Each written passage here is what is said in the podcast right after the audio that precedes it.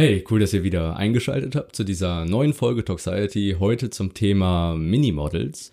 Ja, Schönheitswettbewerbe und Modelagenturen für Kleinkinder und Kinder, die mittlerweile doch eine Milliardenindustrie ausmachen. Und wir wollen uns heute einmal ein wenig die Prinzipien und Ideen näher anschauen, die dahinter stecken und uns fragen, warum eigentlich? Und mit wir meine ich vor allem auch Mathilde, die mir gegenüber sitzt. Hi. Ja, freut mich, dass du da bist, die mit mir heute einmal das Thema beleuchten wird.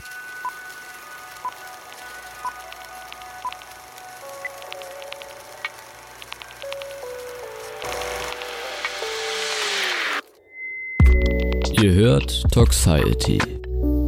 Ein Podcast der Themen und Debatten der Generation Z und deren Diskussion im gesamtgesellschaftlichen Kontext. Von und mit Leonhard Wunderlich.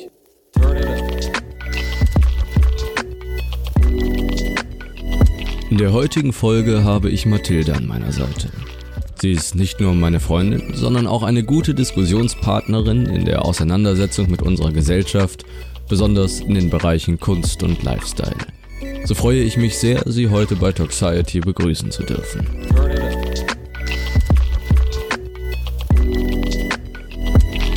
Heute geht es um die sogenannten Mini-Models. Kinder, die von klein auf ins Model-Business gezwängt werden. Wir diskutieren die Problematiken einer solch jungen Modelindustrie und stoßen auf schwerwiegende Konsequenzen dieser.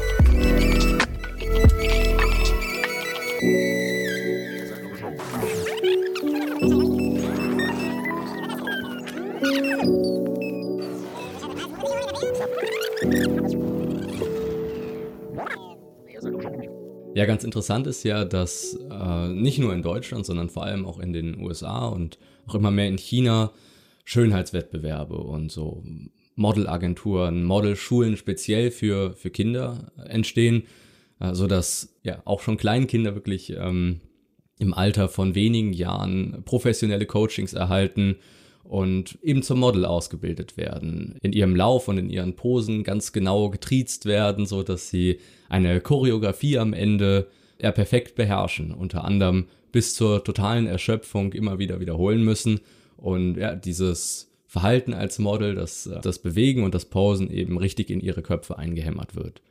Und das Interessante und gleichzeitig auch besorgniserregende, weshalb halt heute auch diese Folge stattfindet, ist, dass diese Kinder teilweise nur 15 Monate alt sind. Also es sind teils noch Babys, die in diese Modelindustrie eingeführt werden und gleichzeitig es um, um viel Geld geht. Es werden Verträge auf die Kinder von Agenturen mit den Eltern geschlossen und ja, diese Kinder geraten ganz, ganz früh in diese Industriespirale rein. Sie erhalten ein aufwendiges Make-up von Stylisten und Visagisten und ja, werden schon ganz früh in diese gängigen Schönheitsideale eben dieser Industrie gedrängt und sind am Ende Gegenstand eines großen Geschäfts von Erwachsenen.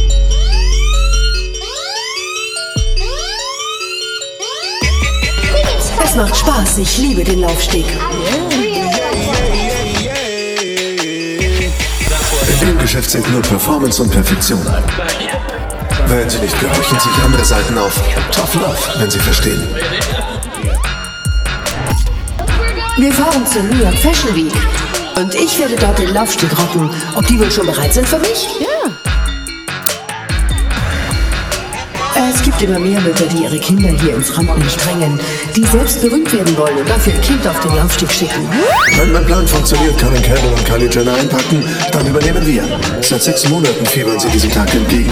Jetzt müssen sie nur noch ordentlich abliefern, einen guten Eindruck hinterlassen und entdeckt werden. Man weiß ja nie. Früher, als ich selbst noch für viele Jahre Jurorin bei Kinderschönheitswettbewerben war, dachte ich, es sei okay, dass sie so jung sind. Heute sehe ich das anders. Schuld daran sind meiner Meinung nach die Eltern. Sie vermarkten ihre Kinder, lassen sie nicht unbeschwert aufwachsen, sondern zerren sie vor jede mögliche Kamera.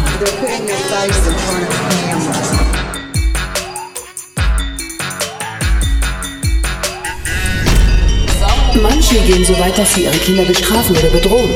Und das schon wegen Nichtigkeiten. Meist sind es Mütter, die ihre Kinder so schlecht behandeln.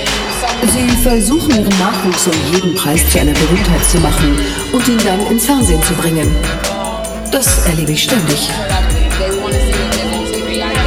Kinderschönheitswettbewerbe sind eben eine harte Schule. Sie formen die Mädchen. Jedes hat die Chance, auf die Bühne zu gehen und einen Preis zu bekommen. Für ihr Selbstbewusstsein ist das natürlich super. Hier aber als Laufstickmodel abgelehnt zu werden, ist schon etwas völlig anderes.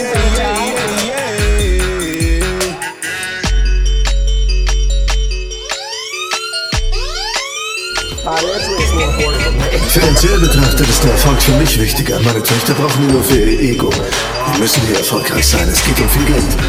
Hier entscheidet sich das gesamte restliche Jahr. Wer welche Modeljobs bekommt, für welche Kampagne gebucht wird und damit wie viel verdient.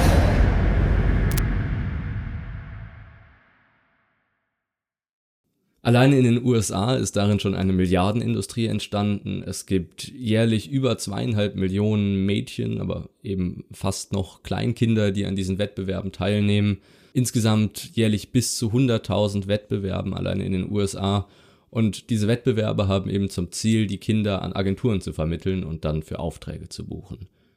Und wie bereits gesagt, ist es ein durchaus lukratives Geschäft. Es geht teilweise um mehr als 10.000 Dollar pro Deal und die Eltern reisen teilweise durch das ganze Land zu den Wettbewerben, um dort ihre Kinder darstellen zu können.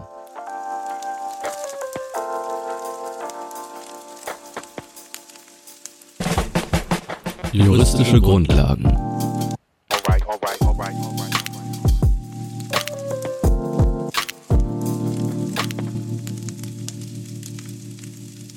Ja, wichtig in den Blick zu nehmen ist vielleicht auch erstmal die, die rechtliche Grundlage, die eigentlich besteht. Also vor allem in Deutschland ist es ja nicht ohne weiteres möglich, Minderjährige in, in beliebigem Zeitaufwand arbeiten zu lassen. Äh, erst recht nicht, wenn das irgendwie zu Lasten der Schule geht. Ja, also ähm, zum Beispiel ist es in Deutschland so, dass man nur äh, 30 Tage im Jahr arbeiten darf, wenn man unter zwölf Jahren äh, alt ist. Und man darf auch nur äh, zwei Stunden pro Tag, wenn man jünger als sechs Jahre alt ist und nur drei Stunden am Tag, wenn man ähm, älter als sechs Jahre alt ist, arbeiten. Und damit wird es ja sehr begrenzt und könnte fast schon, so wird es zumindest beworben, als Hobby angesehen werden. Und ähm, außerdem brauchen Schulkinder zum Beispiel eine Genehmigung und manche Schulen fordern auch eben Nacharbeit vom verlorenen Schulstoff. Aber das ist nicht überall so. Ähm, das Ideal ist natürlich, dass äh, die Kinder den Ton angeben, also dass äh, die Kinder sagen, nee, das möchte ich nicht machen und dann müssen sie es auch nicht machen. Aber ob das in der Praxis wirklich immer so funktioniert, ist natürlich äh, eine ganz andere Frage. Zumal die Kinder eben schon früh lernen, dass sie funktionieren müssen, also unter einem großen Druck stehen und eben, wie du auch schon gesagt hast, früh in dieses Schönheitsideal reingezwängt werden. Ja, ich glaube, das Problem, da kann man sich darauf einigen, besteht nicht grundsätzlich in der Fotografie von Kindern. Also beispielsweise im Kontext der Werbung von Kinderspielzeug oder Kindermode ist es ja durchaus naheliegend und denke ich auch in Ordnung, eben da äh, die Produkte mit Hilfe von Kindern zu bewerben. Bedenklich wird es, glaube ich, und darüber wollen wir ja insbesondere jetzt sprechen, wenn Kindermodels in diese bestimmten Ideale und Vorstellungen einer Erwachsenenwelt hineingezwungen werden. Wenn sie gleichsam aus dem kindlichen Kontext gerissen werden und stattdessen eben in eine ganz andere Rolle, nämlich in eine kindliche Erwachsenenrolle gezwungen werden und so Schönheitsidealen, sexualisierten Darstellungen in der Mode ähm, ausgesetzt sind, die für Kinder einfach unangemessen und möglicherweise auch belastend jedenfalls nicht angebracht sind.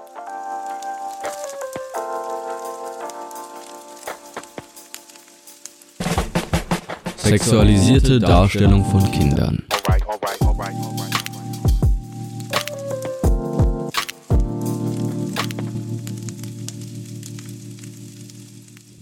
Da finde ich das Stichwort Lolitas ganz äh, wichtig. Also ich glaube, darauf hast du jetzt auch gerade angespielt.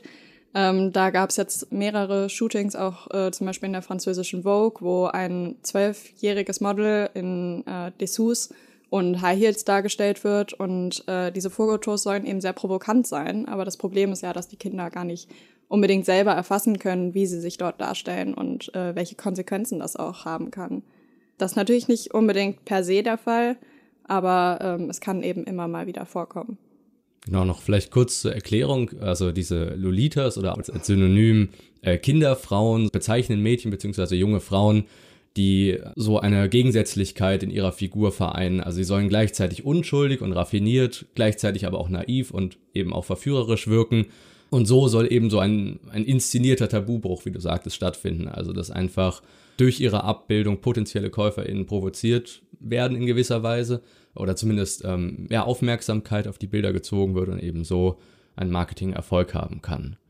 Und diese Models sollen ja sowohl einen kindlichen als auch so einen reifen Look repräsentieren, wie du sagst. Und interessant ist eben, und so kommt dieses Thema auch langsam in den Mainstream, dass die Nachfrage durch die Designer grundsätzlich steigt im, im Namen der Mode, der Kunst und letztendlich auch der Verkaufszahlen, diese Art von Models für ihre Kampagnen zu engagieren. Ja, und ich finde, was daran auch sehr problematisch ist, ist eben, dass es Pädophilie anspricht. Und ähm, das ist ja generell eigentlich ein Tabuthema, finde ich. Aber ähm, es gibt eben immer wieder Leute, die das sehr ansprechend finden und äh, die vielleicht auch nur deswegen sich dann vielleicht zum Beispiel die Vogue kaufen. Und ähm, ich finde, dass ein großes Modemagazin wie die Vogue Pädophilie nicht äh, unterstützen sollte, zumal das ja auch strafbar ist, äh, wenn darauf Taten folgen. Und ähm, ich glaube halt, dass die Kinder sich nicht dem bewusst sind, was da passiert. Äh, da gibt es auch äh, ein Ex-Supermodel, und zwar die drei und auch dreifache Mutter, ähm, Nadja Annermann, und sie fordert nicht nur Gesetze gegen Magermodels, die ja auch ähm, sehr, äh, was ja auch sehr gefährlich sein kann für die Models, sondern eben auch äh, Gesetze gegen Kindermodels, da eben diese pädophilen Schönheitsideale gefördert werden können. Und wenn die Kinder sich schon früh daran gewöhnen, vielleicht auch wenn sie älter sind äh, und anders wahrgenommen werden, gar nicht mehr, sich gar nicht mehr wohlfühlen, weil sie schon so früh gelernt haben, dass sie eben diese Lolitas sein müssen und das vielleicht nicht mehr erfüllen können, wenn sie 25 oder so sind. Interessant ist ja auch, dass diese Kindermode in dieser sehr starken erwachsenen Beeinflussung ja durchaus auch auf die normale Kindermode übergreift. Also das heißt, wir uns nicht nur allein in diesen Magazinen mit den Shootings äh, aufhalten, sondern ja, sich dieser Trend auch ausweitet. Die Psychologin Sarah Mernon vom Kenyon College in Ohio, USA, analysierte in einer Studie mehr als 5000 Kleidungsstücke für Mädchen und stellte eben fest, dass ein Großteil der Kleidungsstücke Körperteile besonders betont, die als weiblich oder ähm, ja sinnlich, wenn man es so nennen möchte, gelten, äh, beispielsweise tiefe Ausschnitte mit Spitzenrand und sowas aufweisen. Und insofern kritisiert sie eben, dass äh, solche Kindermode bereits Grundschülerinnen unter Druck setze, diesen gesellschaftlichen Schönheitsidealen und auch Vorstellungen, was als attraktiv gilt, äh, genügen zu müssen. Und so bestätigte auch die Studie Bailey Review aus Großbritannien, dieses Ergebnis, dass die Kindheit von der Modeindustrie zunehmend sexualisiert wird. Also vielleicht so eine sehr frühe Entwicklung in diese Richtung durch so einer oder durch diese Art der Mode und auch der modischen Inszenierung befördert wird. Ja, äh, ich finde das auch ganz interessant, weil diese Be Entwicklung äh, beobachte ich immer mal wieder mit ein paar Freundinnen von mir, obwohl wir jetzt noch nicht so viel älter sind, ähm, dass wir uns FünftklässlerInnen anschauen und äh, die schon irgendwie High-Waist-Hosen tragen und das perfekt abgestimmte T-Shirt zu den Schuhen und äh, dann den perfekten Zopf oder die perfekte Frisur. Und wir schauen uns an und sagen, wie zur Hölle wissen die, dass man sich so anzieht, in Anführungsstrichen. Weil wir früher einfach das rausgezogen haben, was im Kleiderschrank lag und uns keinen Deut darum gekümmert haben, ob das jetzt farbig zusammenpasst. Vielleicht das noch. Aber ähm, wir hätten niemals unsere Outfits so sehr abgestimmt. Und äh, gerade gestern hatte ich tatsächlich äh, nochmal das Gespräch mit einer Freundin, dass wir den Schulhof lang gingen und äh, wir schauten uns an und waren so, so, ich kann gar nicht mehr einschätzen, wie alt die sind, weil alle irgendwie schon so einen Style haben und irgendwie den TikTok-Style vom E-Girl zum Beispiel in der siebten Klasse tragen und wir damals in siebter Klasse in Latzhose, einer gelben Latzhose mit einem schwarzen T-Shirt oder so rumgelaufen sind und ähm, man jetzt gar nicht mehr erkennen kann, ob wir jetzt elfte Klasse sind oder vielleicht noch Achtklässler, weil man das von den Klamotten her gar nicht mehr unterscheiden kann. Ja, ich glaube, man muss ein bisschen differenzieren zwischen Modebewusstsein, was sich sicherlich auch durch soziale Medien und so schon früher etabliert in, in der Kindheit oder Jugend und eben dieser sexualisierten Weise, sich irgendwie darzustellen und anzuziehen. Vielleicht ist das nochmal unterschiedlich zu bewerten, aber letztendlich natürlich sind es die die Einflüsse, die verstärkt werden durch äh, sehr junge Models, die dann vielleicht auch junge KonsumentInnen nochmal auf einer persönlicheren oder direkteren Ebene ansprechen, weil sie sich durch das Alter vielleicht eher mit ihnen identifizieren können. Ja, ich glaube, dass es tatsächlich eine ähnliche Ebene ist, weil ähm, durch Social Media, also da sind die meisten Leute ja etwas älter oder ungefähr unser Alter mm, und dann tragen sie ja bestimmte Dinge, also zum Beispiel High Heels oder so. Und äh, dann gibt es eben jüngere Mädchen, die eben das sehen und auch High Heels tragen wollen, obwohl sie in der sechsten Klasse sind und man normalerweise, oder was heißt normalerweise, aber äh, wir noch vor fünf Jahren gesagt hätten, oh Gott, in, als Sechsklässlerin kannst du keine High Heels tragen. Im Moment geht ja auch der Trend viel mehr zu dem, ja, wenn dein Kind High Heels tragen möchte und sich schminken möchte in der zweiten Klasse, ist das vollkommen okay. Lass es das machen, was es will. Ähm, und ich glaube, das ist okay, wenn das Kind das wirklich möchte. Aber ich weiß nicht, ob das durch die Modeindustrie gefördert werden sollte, eben weil es diese pädophilen äh, Schönheitsideale weiter befördert und die Kinder das unter anderem deswegen wollen.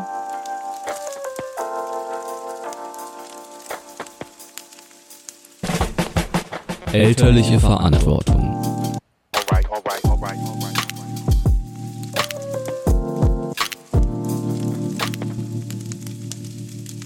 Ja, wir sind ja schon sehr stark bei den Einflüssen, die Erwachsene und erwachsene Modeschöpfende auf diese Kindermode nehmen, also zwangsläufig, aber eben auch in, in diesem Kontext, möglicherweise in diesem problematischen Kontext.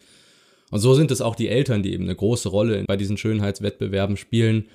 Und teilweise, wenn man sich Dokumentationen dieser einmal anschaut, wird man tatsächlich etwas ungläubig, äh, wenn man sieht, wie Erwachsene eben Mütter, teilweise auch Väter vor allem, aber Mütter vielleicht aus dem Kontext Mode, was weiß ich, ihre Kinder in diesen Schönheitsidealen wirklich wie so eine Ware vorführen.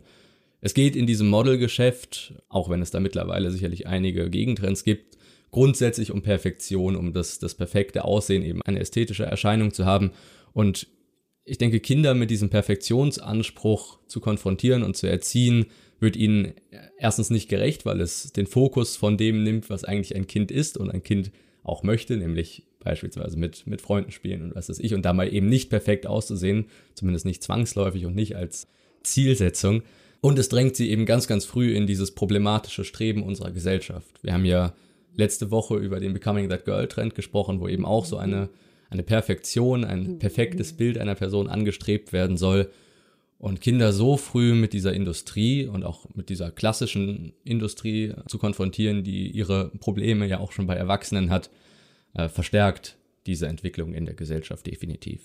Ja, das ist ganz interessant, weil ähm, es viele Stimmen auch gibt, wenn man sich Berichte durchliest, ja, sollten Sie Ihr Kind äh, bei einer Modelagentur anmelden, die genau diese Argumente als Pro-Argumente äh, auslegen. Und zwar, dass ähm, Kinder dadurch schon früh lernen, äh, wie sie arbeiten, wie sie äh, in so einer Gesellschaft klarkommen können und ähm, dass sie auch früh Selbstbewusstsein entwickeln können, weil sie eben zeigen können, ja, das bin ich und äh, ich krieg Geld dafür, dass ich einfach so bin, wie ich bin.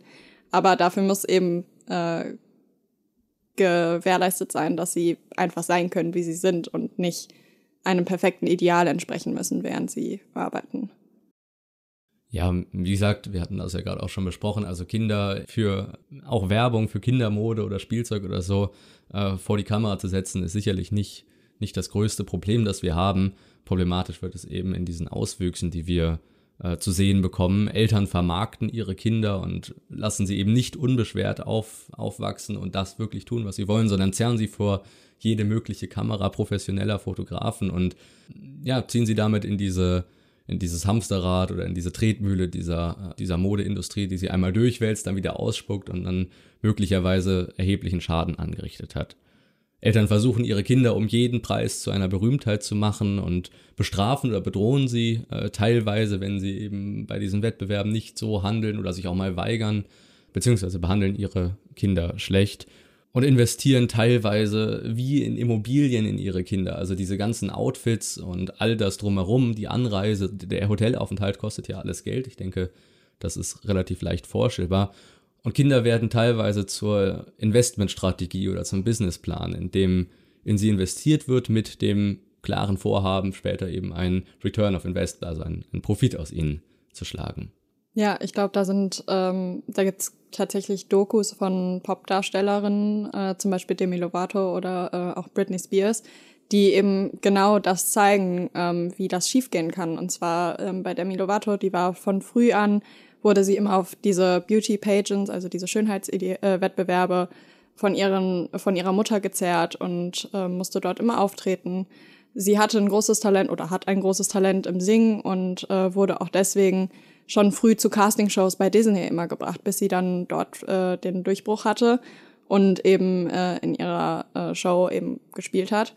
Und äh, heute weiß man, dass daraus eine Essstörung, eine starke und auch eine Drogensucht entstanden ist, weil sie eben das Gefühl hatte, immer perfekt sein zu müssen und dem Druck nicht anders entgehen konnte oder entkommen konnte, außer mit dem Griff zur Droge. Und äh, das ist natürlich definitiv nicht das, was man irgendjemandem wünscht. Und äh, wenn das der Preis dafür ist, dass die Eltern daraus Profit schlagen, äh, dann weiß ich nicht, ob man das überhaupt erlauben sollte, zumindest in diesem Ausmaß, oder ob man das nicht näher beobachten müsste, dass die Kinder eben wirklich geschützt werden.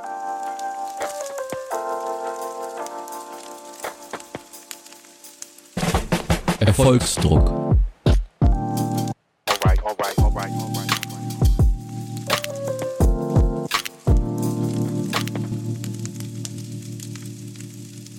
Gerade mit Blick auf die USA vor dem Hintergrund dieses Erfolgsdrucks beschleicht mich auch so ein bisschen diese Assoziation mit diesem typischen amerikanischen Traum, dieser Maxime höher, schneller, weiter, was dann auf ganz perverse Art und Weise auf die Kinder angewandt wird und sie eben so schon ganz, ganz früh in diese kapitalistisch optimierte Gesellschaft eben optimiert werden sollen.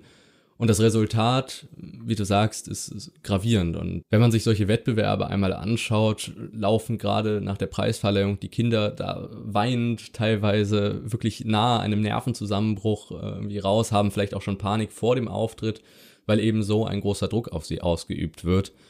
Und auch so ein heftiger Wettbewerb zwischen den Kindern provoziert wird.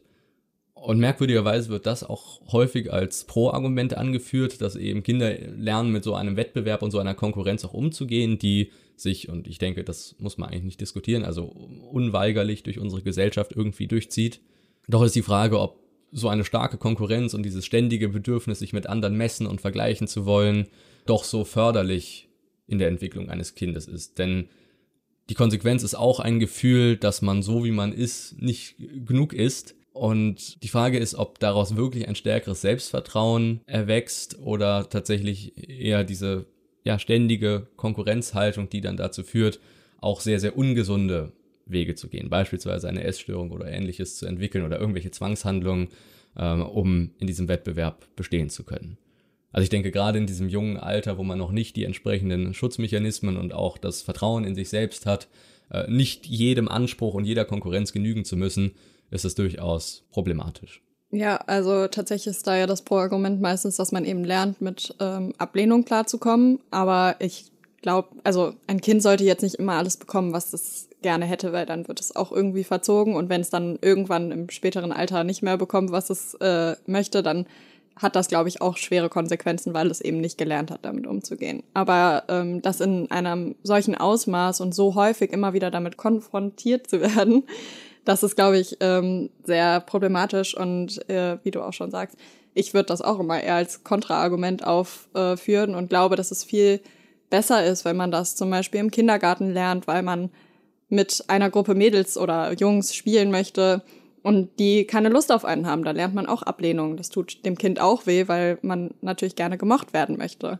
Aber man findet dann andere Freunde vielleicht und sagt im Nachhinein auch, ja, war gut, dass ich nicht mit denen gespielt habe, weil die sind voll blöd.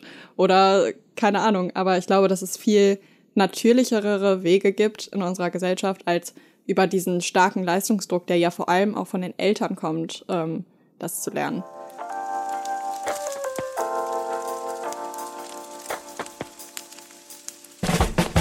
Selbstverwirklichung der Eltern.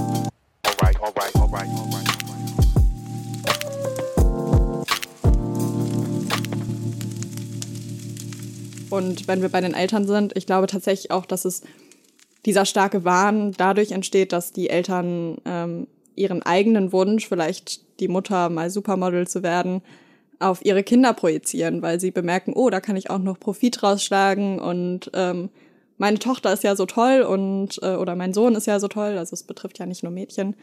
Ähm, deswegen will ich jetzt unbedingt, dass er, er oder sie meinen Traum erfüllt.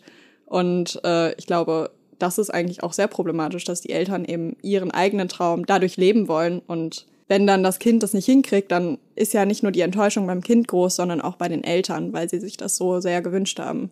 Ich glaube, das ist eben auch sehr problematisch. Ja, gerade jetzt bei diesem Punkt sind wir eben mehr schon bei den Ursachen und ich glaube, es ist auch gut, da mal hinzukommen, nicht weiterhin das Problem zu beschreiben, denn ich denke, dass es da Problematiken gibt, liegt ziemlich auf der Hand und haben wir jetzt auch schon beschrieben. Und wie du sagst, ist, denke ich, diese Selbstverwirklichung der Eltern in ihren Kindern, äh, nicht nur durch ihre Kinder, sondern wirklich in ihren Kindern auch ihre Kinder als ähm, ja, Repräsentation des Selbst der Eltern äh, gegenüber der Gesellschaft schon, schon ein großes Problem. Wie du sagst, Eltern projizieren ihren Ehrgeiz, ihren Schönheitswahn auf ihre Kinder, wollen vielleicht durch ihre Kinder das erreichen, was sie selbst nicht erreicht haben, reich und berühmt werden, vielleicht auch Model werden, aber ja, diesen Aufstieg vielleicht auch schaffen. Und das bedeutet gleichzeitig aber auch, dass die Kinder sich von klein auf mit diesen äußerlichen Unsicherheiten, diesen oberflächlichen Unsicherheiten von Erwachsenen rumschlagen müssen bevor sie überhaupt ihre eigene Persönlichkeit ausbilden konnten, um mit einer gesunden Psyche da irgendwie dann auch ein Gegengewicht zu haben. Und die Kinder werden im Zweifel zum Hobby der Eltern und zur, zur Freizeitbeschäftigung, wenn nicht sogar zum Businessplan. Und die Psychotherapeutin Professor Dr. Anna Schloch sagt in einem Interview gegenüber Yahoo, die Kinder werden von ihren Eltern regelrecht missbraucht. Sie sollen etwas verkörpern, was die Mütter selbst gerne wären. Zudem können die Kinder später Störungen wie zum Beispiel Magersucht oder Bulimie entwickeln.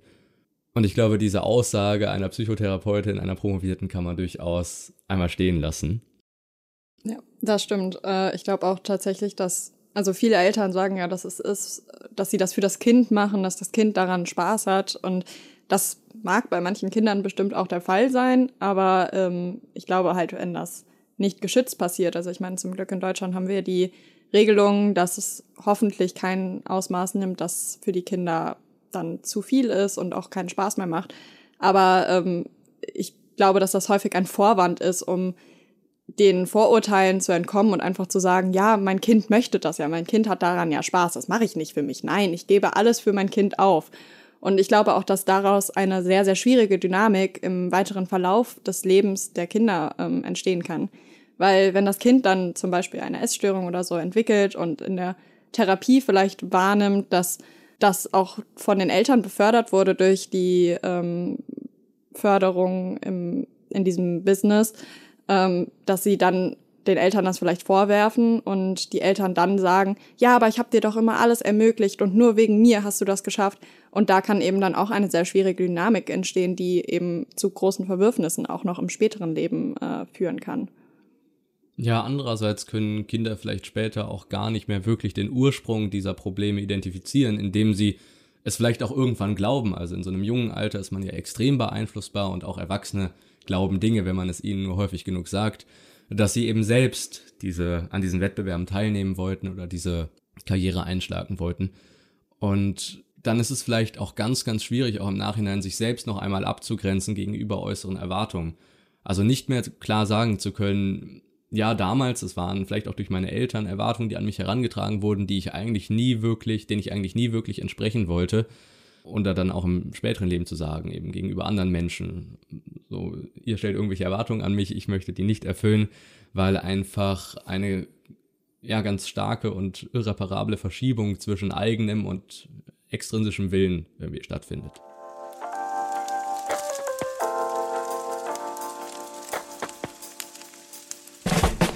Materielle Beweggründe.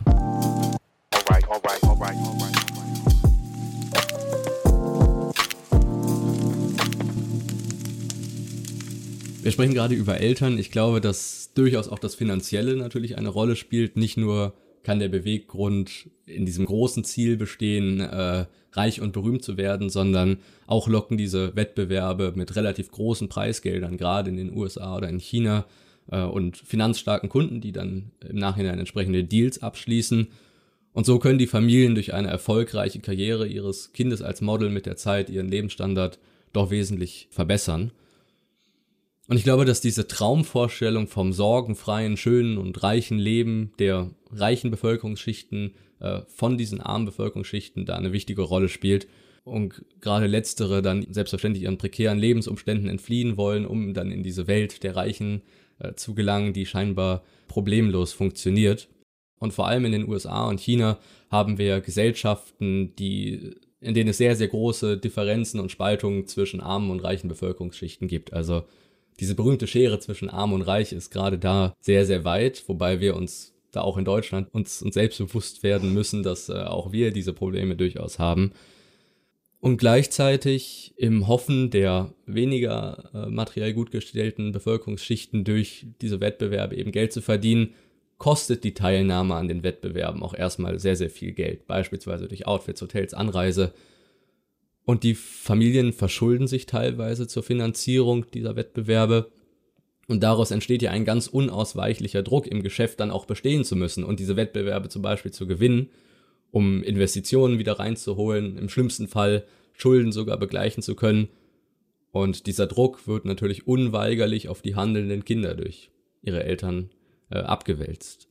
Ja, genau, das ist ja genau die Dynamik, die ich meinte, dass äh, die Eltern dann auch sagen, ja, ich gebe hier alles für dich, deswegen musst du das jetzt schaffen, zum Beispiel. Ähm, und ich glaube auch, dass das in Amerika auch mit dem American Dream äh, befördert wird, weil ähm, der Wunsch ja immer danach ist, ja, wenn du hart genug arbeitest, dann kannst du es schaffen. Und äh, ich glaube nicht, dass das unbedingt immer der Fall ist, aber in dieser Industrie wird das auch sehr, sehr stark so beleuchtet, ja, wenn dein Ta äh, Kind genug Talent hat, wenn du genug ähm, Wettbewerbe mitmachst, dann wirst du irgendwann, wirst du es irgendwann schaffen. Und das ist halt nicht unbedingt der Fall, aber viele glauben eben daran und das ist ähm, aber meiner Meinung nach ein Wunschdenken, in dem man sich da befindet und äh, aus dem man auch vielleicht nicht mehr rauskommt. Ja, weiß ich gar nicht unbedingt. Also es ist ja diese vom Tellerwäscher zum Millionär-Geschichte und diese Schicksale gibt es ja durchaus, selbstverständlich. Und insofern würde ich schon sagen, dass diese Chance irgendwie besteht. Die Frage ist nur, zu welchem Risiko oder zu welchem Preis versucht man eben auf diesen Weg zu gelangen dass es Kindern aus auch armen Familien möglich ist, über diese Wettbewerbe irgendwie zu großem Wohlstand zu gelangen, würde ich gar nicht unbedingt anzweifeln. Die Frage ist nur, wie hoch ist diese Wahrscheinlichkeit? Mit Blick auf die tausenden BewerberInnen sicherlich nicht so groß. Und welches Risiko gehen Eltern ein bezüglich irgendwelcher Problematiken und späteren negativen Folgen, die sie bei ihren Kindern wecken können? Es gibt ja auch durchaus Einzelbeispiele von Familien, auch Kindern, die das geschafft haben. Du sprachst eben von dem, von dieser Vogue-Diskussion. Auch das waren ja Kinder, die eben sehr, sehr jung angefangen haben, aber dann eben auch großen Erfolg hatten.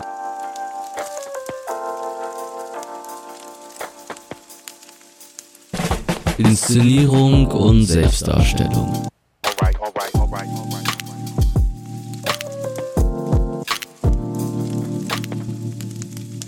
Denke, ein anderer, ganz unabhängiger Punkt ist noch, gerade mit Rückblick auf unsere letzte Folge, das Thema Inszenierung und Selbstdarstellung. Also Schönheit hat ja gerade bei Frauen einen sehr, sehr hohen Wert in unserer Gesellschaft.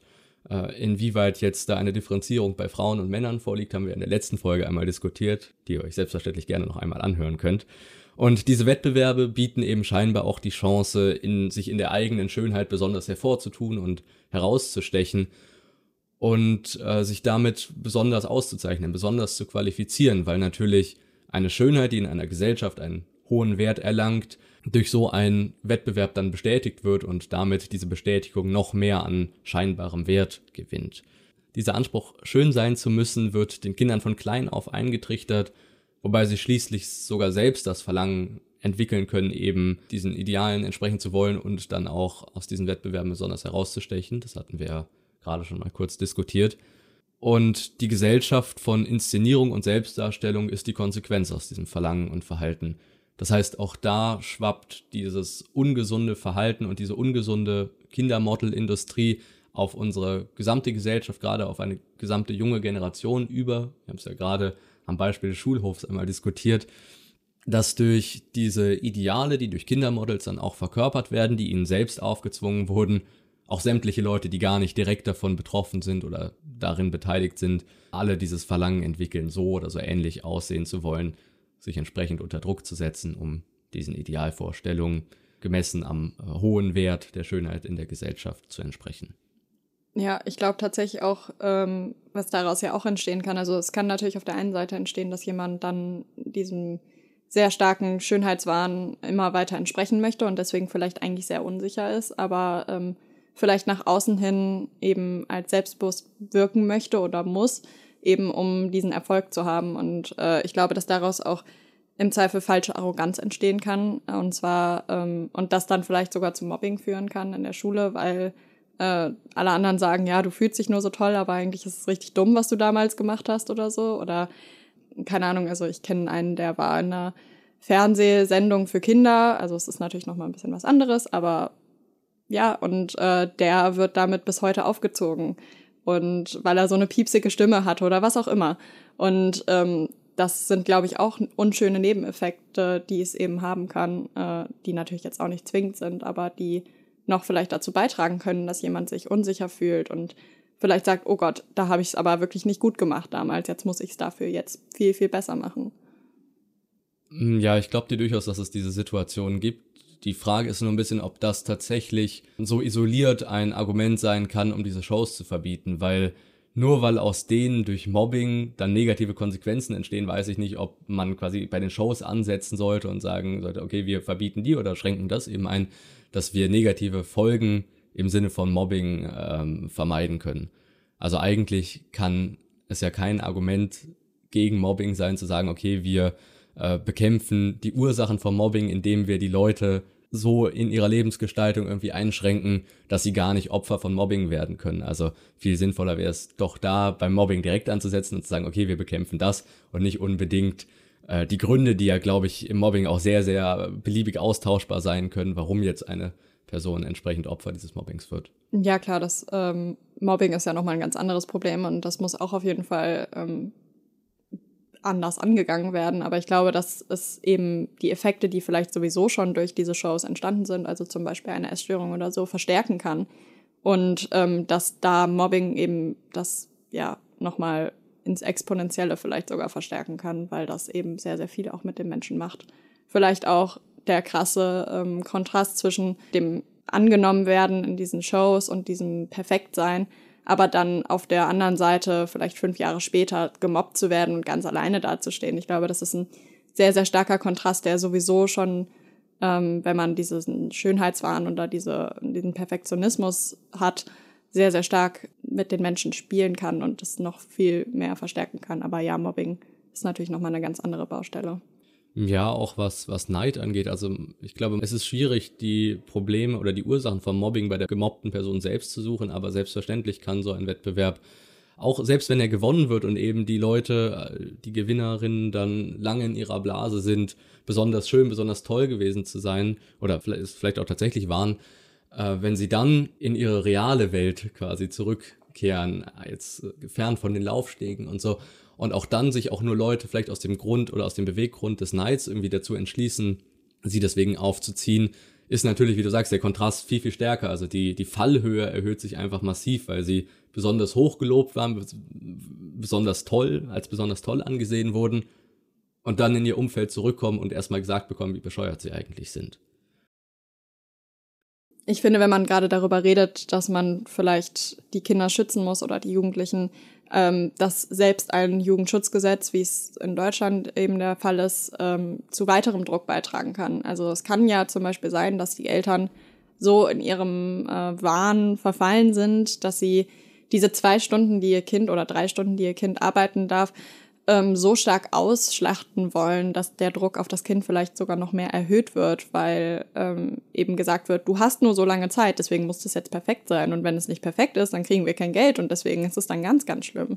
Also ich glaube auch, und das dass. ist alles deine Schuld. Ja, zum Beispiel. Also ich glaube, das ist ähm, auch ein sehr reales Problem, dass selbst mit so einem Schutz, dass die Kinder zumindest nicht überarbeitet werden, trotzdem großer Druck noch oder vielleicht sogar stärkerer Druck entstehen kann. Also ich weiß nicht, ob stärkerer Druck, aber auf jeden Fall auch ein sehr großer Druck entstehen kann.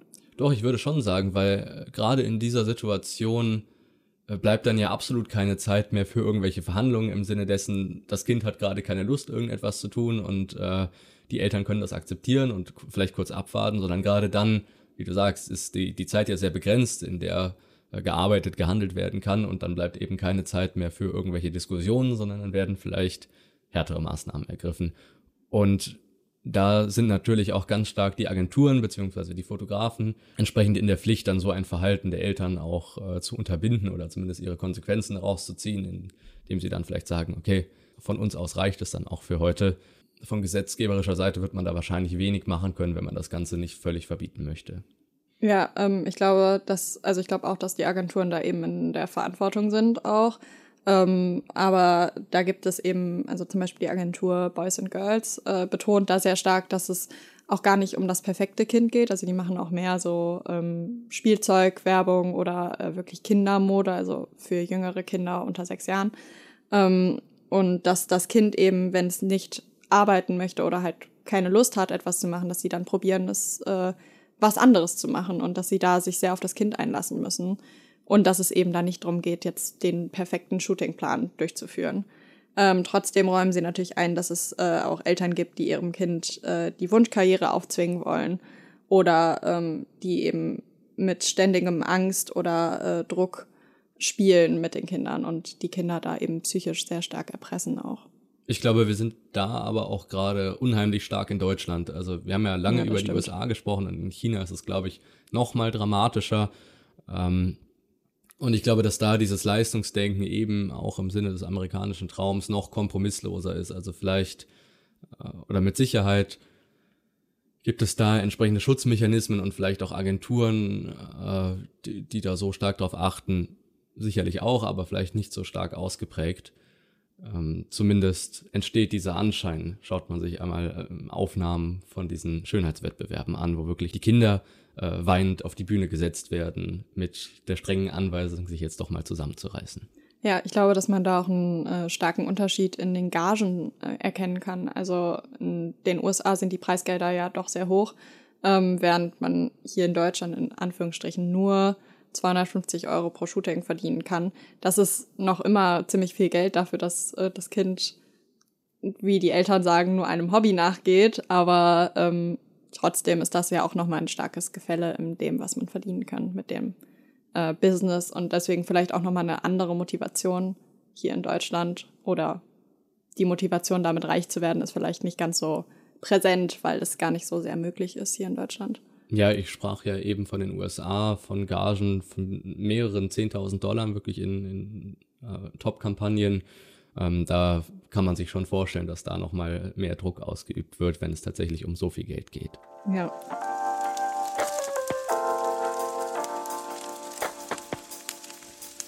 Individuation.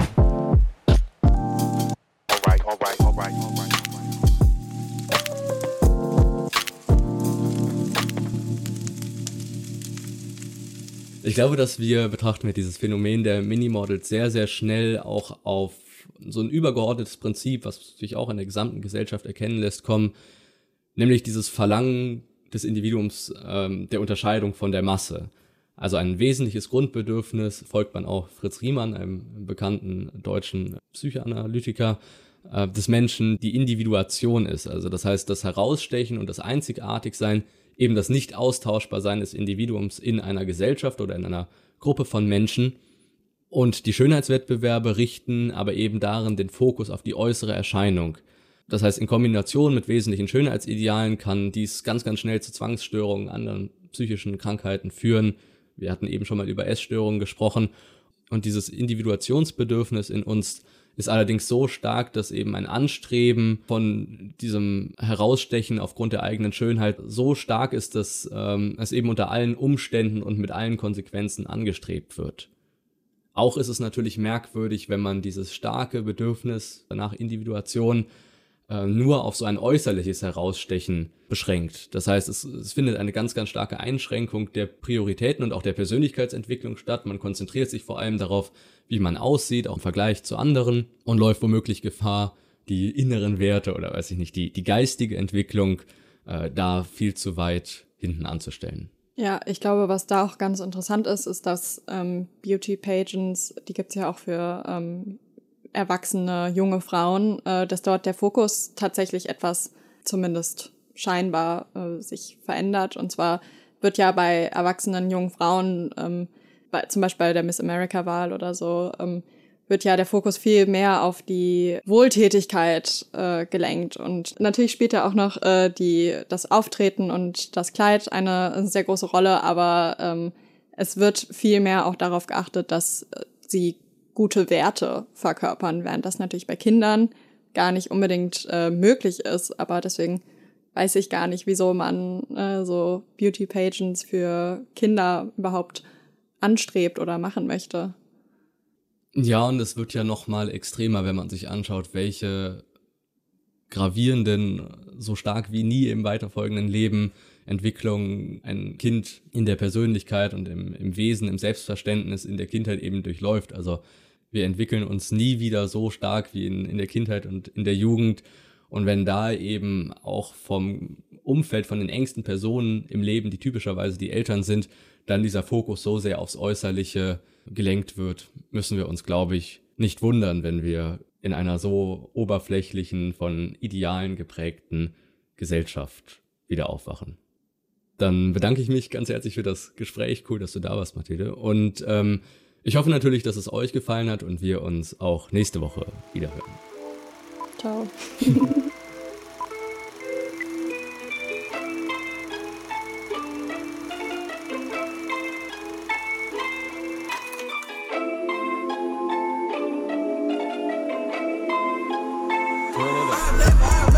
Das war Toxiety. Ein Podcast der Themen und Debatten der Generation Z. Von und mit Leonhard Wunderlich. In den Show Notes findet ihr weitere Hintergründe und Querverweise. Schaut auch gerne auf der Instagram-Seite dieser Show vorbei, Toxiety-Podcast und lasst mich eure Meinung wissen. Wir hören uns. Ach so, und noch was. Kennst du schon Tagtraum?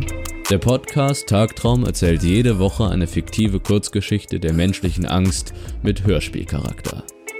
Lausche den unheimlichen Erzählungen und lerne das Unterbewusstsein des Menschen kennen. Welche dunklen Abgründe lauern in uns und wie treten sie in so manchen Momenten tief aus uns hervor? Tagtraum ist auf der Streaming-Plattform deiner Wahl verfügbar.